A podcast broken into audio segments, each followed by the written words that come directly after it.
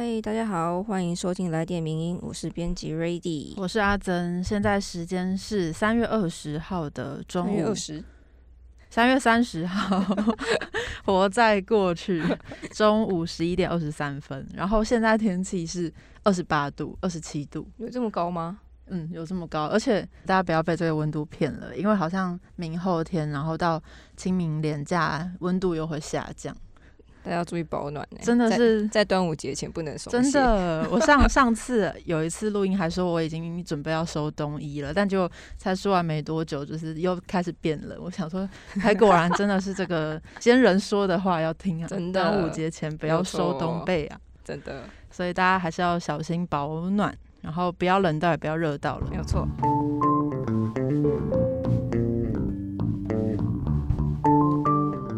今天要跟大家分享的第一篇文章是 V 太太的武装冲突下的女性脸孔、被默许的性暴力以及更加凸显的不平等。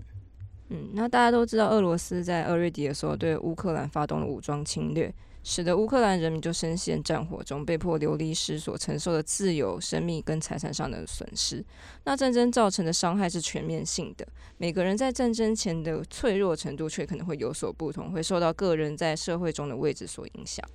对，而且战争其实经常是只被赋予了男性的面孔跟姓名，就是我们想到战争，好像都会直接联想到男性。嗯，但是这并不代表女性就没有受到战争的威胁和影响。事实上呢，女性在战争和武装冲突里面，经常也会面临着他们自己独特的风险、暴力还有艰难的处境，甚至是在战争结束之后，还要必须承担着长久的伤害性的后果。例如，他们可能会流离失所、贫穷，甚至失去教育的机会等等的。那这些也都加剧了女性在社会中长期遭受的不平等还有压迫。嗯，那当然在这次战争中也不意外了。联合国的妇女署官员前阵子表示，面对战乱，通常女性会付出最高的代价，包括面临暴力啊、失去经济知识跟教育机会、被迫流亡、无法取得食物跟饮水，以及要面临非常严苛的医疗和卫生条件等等。是的，那听到这边可能就会有人想说，哎，你虽然你的意思是女性比较惨吗？然后男性还好吗？这边作者就有说，他要强调的是，他并不是要比较战乱之下男性和女性谁比较惨，而是想要指出说，战乱经常会加深父权社会体制下存在已久的这种不平等和压迫。换句话说。女性在和平的时期所遭遇的各种不平等的待遇，也会在战乱和动荡时期更被凸显出来。对啊，当女生真的好可怜啊，真的。那女性在战乱期间还会面临到非常巨大的性暴力的风险，不论是在冲突发生的地区或逃亡途中，他们都会遭受这种性暴力的风险。那日前乌克兰的外交部长就指控说，俄罗斯的军人在占领城市后，已经在开始性侵当地的女性。那尽管这个乌克兰的外交部长没有提出相关的证据，事后也没有其他的媒体或组织有提出更多的报道和说明来证明这项指控。对，但是这种担忧乌克兰当地女性可能遭到敌方军人性侵的考量，恐怕也不是无中生有的。因为对女性的这种性暴力，早已是被默认为战争和冲突中不可避免的一种副产品。就是男人被杀害，然后女人被强暴，似乎是一种大部分人对于战争的基本的想象跟认识，甚至也的确不断的重复发生在每一次的战争里面。没有错，那联合国有将武装冲突中的性暴力定义为说，它就是和武装冲突直接或间接相关的情境中，针对女性、男性、女孩、男孩所进行的强暴、性奴役、强迫性交易、强迫怀孕、强迫堕胎、强迫结扎、强迫婚姻，以及其他任何等同严重的与性相关的暴力行为。那此外，在战争中为了性暴力或性剥削的目的而进行的人口贩运，其实也被包含在内。举一些实际发生过的案例，就是在近代其实有发生过很多骇人听闻的大规模武装冲突的性暴力事件。例如，一九九一年的前南斯拉夫内战里面，塞尔维亚、克罗埃西亚还有波斯尼亚军队都被指控在占领地区里面大规模的强暴他族的女性。那在一九九四年的卢安达种族冲突里面呢，甚至有高达五万名的图西族女性是遭到胡图人强暴的，许多的女性甚至因此感染了艾滋病毒，或者是怀孕并生下儿女。那伊斯兰国也曾经绑架了很多不同宗教的女性作为性奴隶等等的这些案例，其实一直之前发生过，甚至现在也可能持续在发生。对，那其实性暴力不只来自于敌人，即使成功了逃离了战场，许多女性她们在逃亡的途中还是会遭受这种性暴力的威胁。比方说，她们必须以性来交换食物和住所，或是为了确保自身和家人可以持续相对的逃离，而不得不忍受就是这些性性方面的暴力。还有一个性暴力经常发生的环境，就是难民营。难民营里面其实是有不平等的权利关系，也有苛刻的生活环境的，甚至里面的人也会面对对未来的不确定感，然后造成各种的情绪压力，这些都有可能成为暴力的温床。那女性又经常是这里底端的受害者。但是呢，这类的暴力的通报率却是非常低的，因为这些女性她们可能会担心自己说出自己的遭遇就会被赶出难民营，所以导致通报率很低，非常的低棘手。嗯，对。那尽管战争中的性暴力对女性造成如此大规模的伤害。她却因为民族和父权的意涵而经常被视为一种没办法去避免的状况，因此遭到默许。那即使是在战争结束后，这样的行为也很少去被追究他们责任，甚至有时候可能为了要加速所谓的和平进程，让受害者被迫要保持安静。另一方面呢，因为战争和战后重建时期其实是缺乏医疗资源，也缺乏社会支持的，所以受害者他们往往会无法获得必要的医疗和心理卫生的协助。而且除此之外，武装冲突的性暴力经常又会涉及种族和宗教的冲突，受害者他们还可能承受更多的文化污名，使得他们不敢说出自己的经历，更可能就是在揭露遭受暴力的事实之后，反而没有办法。获得家庭或社群的谅解。那最后，除了性暴力这样直接的伤害之外啊，战乱中的女性可能还要面临一些比较间接，但却有蛮独特的影响。那这是因为当正式的社会体制因为战乱崩解的时候，女性会作为社会的弱势，她们不仅会被边缘化，也比较难去取得资源。比方说，就有援助团体指出说，在这一次的乌克兰的跟俄罗斯间的冲突里面，未来的三个月里面，预计可能就有大概八万名的乌克兰女性即将会生产。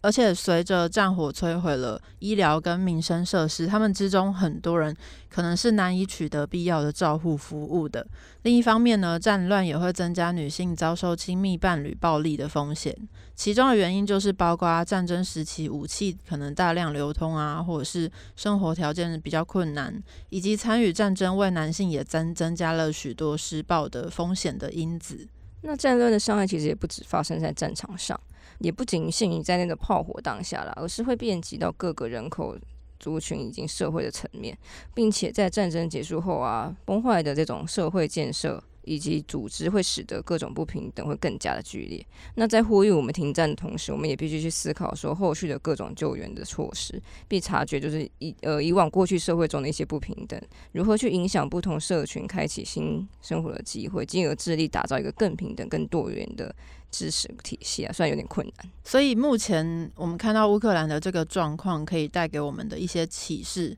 作者就认为说，国家抵御侵略啊，或者是要如何从侵略中复苏的能力，还有韧性，其实这些东西呢，都不只涉及国家的军事能力，不只是跟国家的军事能力有关，也关于整个社会内部的平等多元，还有对弱势群体的关怀。那最后，女性主义他们也强调说，女性并非只是战争中的受害者，相反的，女性其实一直在重建的过程中扮演相当重要的角色，包括为为其他流亡的一些难民女性提供组织的支持。那在一些战后的时候，他们也投入相当大程度的经济发展，以及也会去致力于投身打造更好的冲突解决与和平协商机制。事实上呢，让女性成为和平协商的一份子是非常重要的，因为这能够打造一个更多元而且更平等的视角，让大家用不同的观点去理解冲突为什么会发生，而且让我们打造和平的过程里面可以纳入更多不同的经验，还有不同的声音。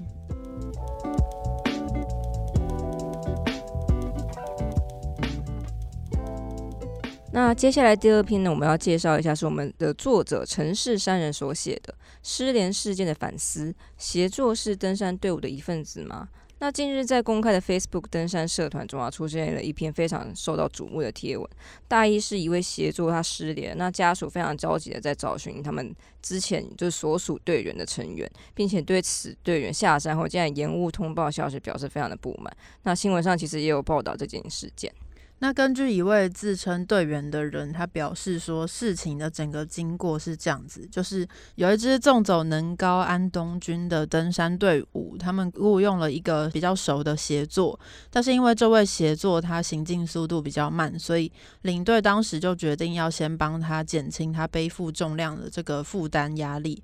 但是后来天气变差了，所以领队考量到全队的安全和协作讨论之后，就决定他先由领队带领队员提前下山，然后留下协作一个人殿后。那目前看来啊，这个争议点其实有两个。首先就是领队他明知协作的状态不太 OK，却没有尽到照顾的责任，可能会有丢包之嫌。嗯，那其次是行程的第四天提早下山后，他也没有在第一时间通报，而是在第五天晚上才联系家属，延误一些救援的时机。所幸搜救人已经寻获这名协作人员平安，然后有惊无险了。对，但其实，在二零一二年的时候。同一条路线就有一位无姓的协作，就是在独行的时候坠崖身亡。那当时三重山协的领队就回头去寻找，自己也因为过度劳累而丧丧命了，就是一个非常不幸的之前的案例。那作者就说，如果单纯是因为运气不好而坠落，倒也是无可厚非。但假如是出了其他状况，或者是只是受伤，这个时候有没有队伍照应，就是非常重要的一个因素。所以呢，这个事件给我们的启发，就是应该让我们可以思考一个问题：协作到底是不是登山队伍的一份子？正常来说呢，大家都会赞同，但实情可能会比想象中复杂。嗯，对。那作者其实他自己就有提到一个例子，他拿自己来当例子了。他二零一七年的时候，他也走过那个能高安东军，那他们的队伍里面也有去雇佣一名协作。那这是一条非常优美的路线，建筑的草原，然后还有高山的湖泊，水陆大军。那对于作者来说都是非常难忘的景象。他们就说他们这个队伍有一个不同的地方，就是他们的协作其实没有走过这条路，所以前几天都是随队的行走的状态。那观察同营地的其他队伍，他们的协作群就像是一支独立的队伍，只有在早午餐的时候服务客户，或者是先到营地帮忙搭帐篷。行进的时候呢，因为脚程差异大跟习惯的不同，随行就是跟着成员随行，可能也会让大家都很困扰。所以通常作者看到其他的队伍，他们是不会走在一起的。那这样看起来，他们是登山队伍的一份子吗？乍看之下好像是，却又好像不是。对，那作者这一对的协作就不太一样了。他说他们的协作叫做呃，绰号叫做小高，是一名原住民的朋友。是，那除了背负辎重之外啊，更是令人放心的压队向导。因为光头山崩壁前塞车，所以延误了他们的行程，不得不摸黑的时候啊，他就借助小高的经验，在建筑林中找到正确的路线，平安的抵达了白石池。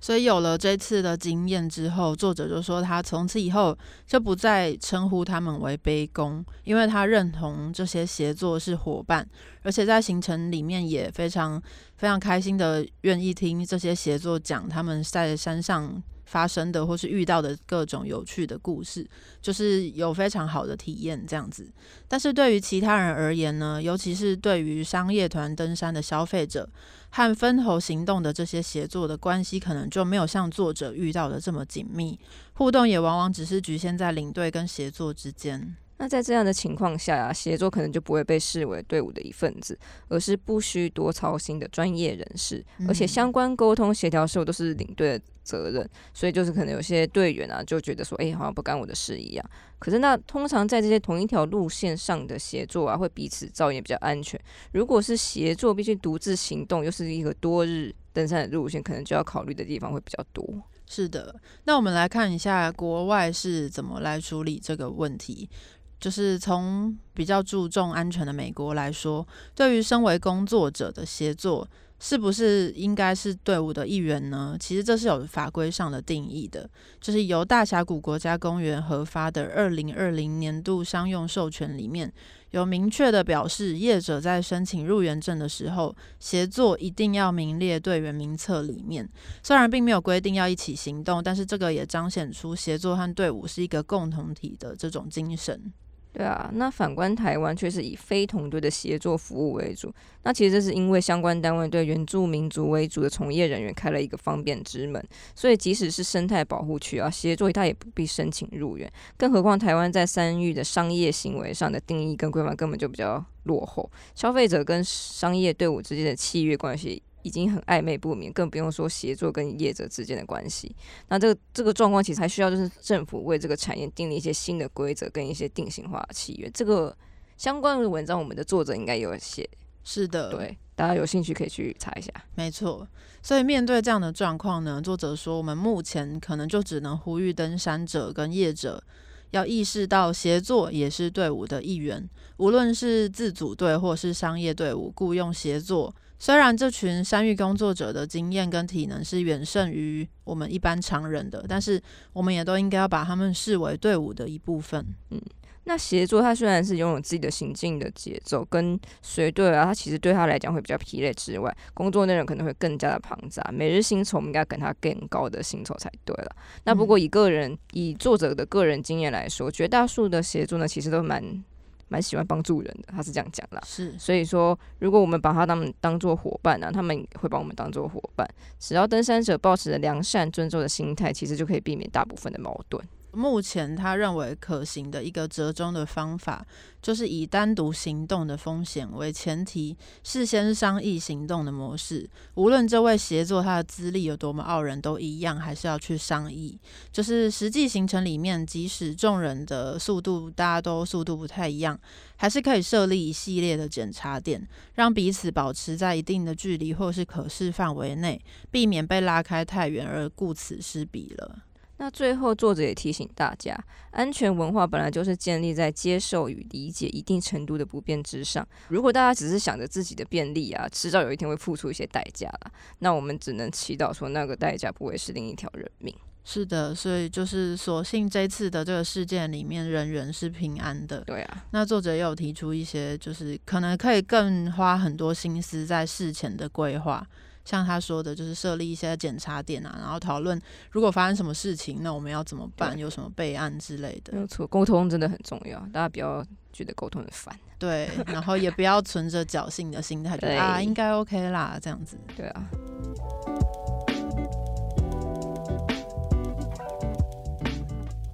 接下来最后一篇呢，我们要介绍一本书给大家。那这本书呢，其实是由大块文化所出版的。那其实我们的标题是：如果没办法立刻辞职怎么办？摆脱职业倦怠的第一步。我相信大家应该蛮有感的吧？对啊，最近好像是一个转职的风潮 时期，相信大家应该也都蛮有感的。然后就提供给大家听听看，这样给那些没办法立刻辞职的人。对，这这个这个真的是蛮蛮让人想要知道，那到底要怎么办？对。那就是有一个哲印度的哲学家说过，说在一个病态的社会，适应良好称不上真正的健康。那我们有会有职业倦怠，也不是因为我们太脆弱，而是因为这个工作或是社会环境所造成的。在面临职业倦怠的时候呢，为了消除问题的根本原因，比起我自己，反而是我们身处的部门、公司或是这个行业应该要有变化才对。诶。哎哎，那当遇到这个职业倦怠或是职场上的事情的时候，通常大家都会听到几个，大家会给予建议，就说哦，你可以这样做啊。然后这边这本书的作者就提出了五个，以及提出他自己内心的 murmur 跟小 OS 这样。第一个就是当职场上的主管或业界气氛就要让自己陷入职业倦怠的时候。你就应该要直接告诉上司啊，请上司调整业务，如果有必要的话，就请病假吧。然后这这边作者就吐槽说，这方法太扯了，就算开得了口，也不知道会不会被接受，肯定会因为这种事情被盯上吧。其他同事又会投以怎样的眼光？这应该也是大家心里的 murmur，就是这些方法都不见得这么可行。嘴巴讲讲都很容易，对，用讲最简单。对，那第二个呢，他就说部门会议安排的各项计划行程都。相当紧凑，大部分的同事也都很疲惫。如果一直以来都这样子的话，对公司其实也是一种损害。所以我们应该要建议部门调整行程。那么作者也是吐槽这件事情，就是说这个根本不可能嘛，因为主管会气到昏倒，更何况要怎么对客户交代？对，想到这些你就没有办法非常直接的去做这些事情。是的。那第三个就是因为继续继续待在现在的部门会引发严重的职业倦怠，所以要求调换部门。那这边作者就说，但即使可以要求调换部门，但是立即调动的可能性很低，而且如果新部门的气氛也很糟糕的话，那要怎么办？对耶，对，就是 你要调去一个未知的部门，对，真的比较好吗？不知道。对，那第四个就是他，呃，有些人会建议说，那你们就筹组工会啊，或者在工会中促促进一些预防职业倦怠的劳资规定或协议。天哪，这听起来更更难了吧？对啊，这虽然是正确的解决方式，但是根本没有人会积极的推动吧？呃，我就举一个例子好，但不具名了，我怕被告。好，就是我朋友曾经去面试某一间蛮知名的公司，嗯，然后在面试前，他们就会问说：“那你们会进公司会组工会嘛？”就是他其实就是潜规则是不准大家组工会，你可能才有被录取的机会。哇，就直接在面试的时候就直接哇。天哪，母汤母汤，好可怕！而且其实组工会也不是说说组就组，就是很难呐。你要付出更大的心力。没错，对。那第五个就是在同行聚集的网站上面写下批评公司的文章，促使公司变化。作者就说，虽然这个蛮有意义的，但如果被发现文章是我写的，连想都不敢想。应该会直接被高层和人质找去问话吧？真的，我觉得也蛮可怕的。而且，你觉得在网络上写下批判公司的文章，它就会改变吗？怎么闹柯林？这太美好了！如果这这一点做得到的话，那前面那几点也做得到。对，是的，嗯。那其实，即使想出这种各种解决方法，呃，呃，这本书我要先跟大家讲一下，这本书的作者是一个韩国人，所以他们提到方式是韩国方面的社会吧。嗯，所以说在韩国这么重视阶级又僵化的社会里，那其实台湾好像好一点，但也没好到哪里去了。对，要实际执行上面的提到的五个方法，都得保持着辞职或是承受强烈责难的觉悟，根本不是一件容易的事情。难道我们想要继续工作，即使是在这种不合理的环境，也要死心，只能兄弟登山各自努力吗？或者是只能靠休假、培养额外的兴趣爱好，或者是针对自己的状况去咨商，甚至就医等等，这些以个人为出发点的消极方式，才能解决这些问题吗？哪怕是一点点喘息的时间，或是想要争取工作与生活的平衡，这难道是太奢侈的一个愿望吗？边讲边哭，真的不知道有没有讲进大家的心声。对啊，那在这个提倡新自由主义、全球化、效率最大化，同时去人性化竞争的社会之前呢，身为劳动者的我们，想要健康啊、悠闲的工作跟生活，成为了根本是一个无力又过于理想化的愿望。而且仔细想想，我们不是早就已经经历过类似的情绪了吗？嗯，我们在学。学生时期最重要的是什么？就是成绩。所以我们压抑了其他方面的需求，也将精神健康跟幸福向后推演，拼死也要努力到最后一刻。比方说，我们要考上最好的学校，那我们一定要合格，我们一定要得奖。那等到我们毕业后，我们要马上可以就业。对，就是从小就是在学习跟被灌输这种观念，殊不知毕业之后也没有更对，也没有对，是的，天哪！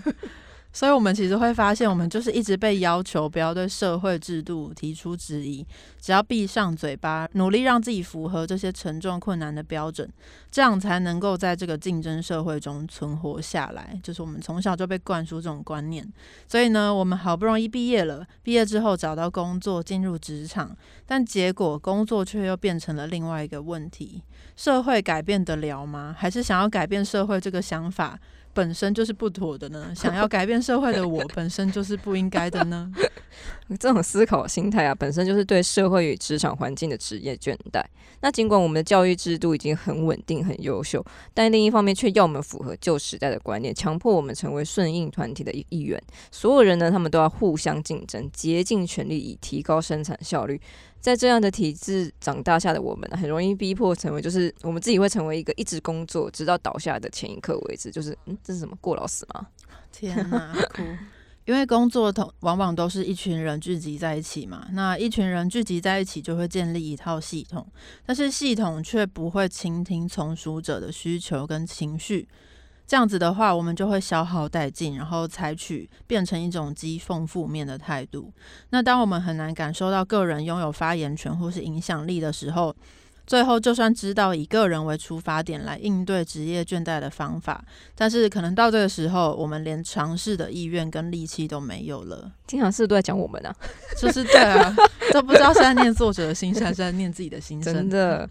不过我们最后还是要提几个建议，让自己不要倒下了。那作者希望大家不要因为工作压力而导致身心难以恢复。我们应该要好好的照顾自己。不要让自己过于的精疲力尽，也千万不要认为问题的根源是自己太脆弱。所以，如果可以的话呀，应该要去调整工时或工作房环境，以防止自己过劳的状况。那除此之外，也可以提出变更规则的建议，让自己能够在更好的环境下面工作。而且，对于引起职业倦怠的罪魁祸首，也就是这个怂恿过劳的社会，以及只强调表面效率的企业还有管理阶层呢，还是要继续提出批判性的建议。对，那为了能应对公司或社会这这些去人性化的要求，首先我们不要被错误的要求与框架所压抑，而是要理直气壮的好好照顾自己，带着哦，原来在你们眼里只有数字跟业绩才是最重要的，一点也不在意我们这些员工的健康跟心理嘛。但是对我来说呢，我的健康与幸福才是更重要的这种心态来好好的照顾自己。那同时呢，作者也希望向职场还有社会传达的观念，就是在一个人失去恢复力之前呢，强迫他过度工作的社会是错误的。我们不是要按照小时候被教导的这种职场和社会所要求的东西来行动，而是应该要按照自己的感觉跟愿望去说话跟行动。这样的举动可能会成为解决我们这种现在面对这种讥讽跟无力感非常严重的状况的。可能会是一个解毒剂，也是我们可以摆脱职业倦怠的第一步。我觉得他说的那个就是心态的部分蛮好的，就是虽然也没有要叫你直接去什么违抗上级啊、反抗什么的，但是至少不要被就是可能压着压着，你自己都忘记这些。不过劳的行为是正常的，真的真的不是，大家真的这不是正常的，好吗？对，至少要记得这件事，自己是最重要，健康是最重要的，没错。对，你身体没了，什么都没了，真的一定要记得。所以大家那个年假快到了，要好好照顾自己，好好放松，特休给他请下去，年假给他用起来。那今天就跟大家分享以上三篇文章，都是蛮重要的议题，以及就是大家面对的职业倦怠的问题。希望有带来一些帮助，也欢迎跟我们分享各种感想啊，或者心情。没错，那今天就谢谢大家的收听，我是阿珍，我是 Ready，大家拜拜，拜拜。谢谢你的收听，更多内容请上名人堂网站。